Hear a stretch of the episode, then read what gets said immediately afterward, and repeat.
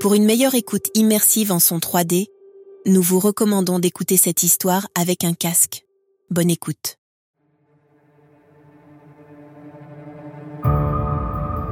Je suis Luc Julien Joseph Casabianca, né le 7 février 1762 à Vescovato, en Corse. Marin dès mon plus jeune âge, je fais mes armes lors de la guerre d'indépendance américaine. Je grimpe petit à petit les échelons, devenant ainsi contre-amiral en 1794. Mais c'est en 1798, lors de la bataille navale d'Aboukir, que mon destin prend un tournant décisif. History, podcast originaux d'histoires vraies qui ont marqué l'histoire. Le 1er août de cette année-là, sous un ciel d'encre et un silence précédant la tempête, je me tiens sur le pont de mon vaisseau de guerre, l'Orient. L'Orient est un navire de ligne de premier rang, muni de pas moins de 118 canons. C'est un puissant navire amiral servant fièrement la flotte française en Méditerranée. Avec sa puissance de feu, je peux vous dire qu'il ne craint pas ses chiens d'anglais et leurs coques de noix flottantes.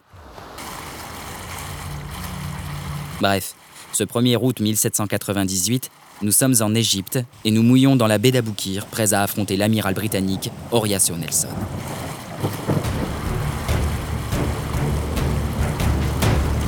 Malgré nos forces apparemment supérieures, Nelson, connu pour sa stratégie audacieuse, profite de notre positionnement malheureux. La disposition de notre flotte en ligne parallèle à la côte rend difficile la manœuvre des navires de l'arrière-garde. Et Nelson, sans hésiter, envoie directement placer ses vaisseaux entre la côte et notre flotte, créant un tir croisé dévastateur.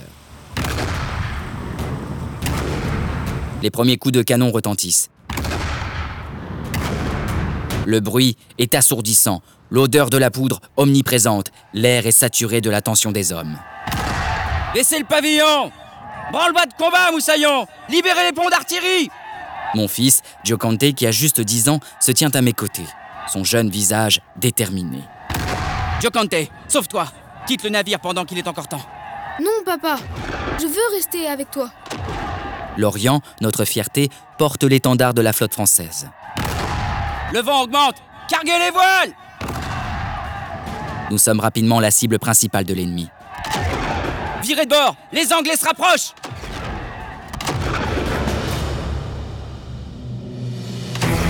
Au crépuscule, le feu se déclare sur le navire. Les flammes se propagent rapidement, attisées par le vent et le bois sec du navire. Nous luttons désespérément pour contenir l'incendie, mais il est trop tard.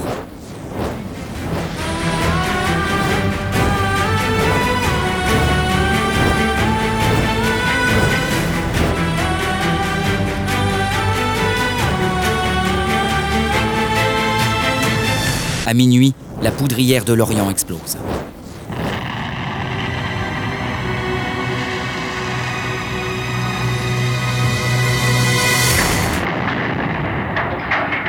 L'explosion est tellement puissante qu'elle est entendue jusqu'à Alexandrie. Le navire est détruit d'un coup, englouti par les flots, emportant avec lui des centaines de vies. Mon fils, Giocante, malgré les ordres de quitter le navire, reste à mes côtés jusqu'à la fin. Son courage, son dévouement, son sacrifice resteront à jamais gravés dans l'histoire de la marine française. Finalement, la défaite est cuisante pour la flotte française. Nous avons perdu 13 vaisseaux contre seulement deux pour les Britanniques. Une défaite cuisante pour la France.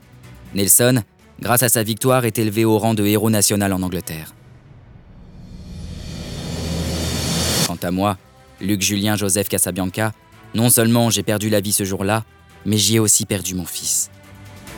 Ce jour-là, involontairement, je suis entré dans la légende.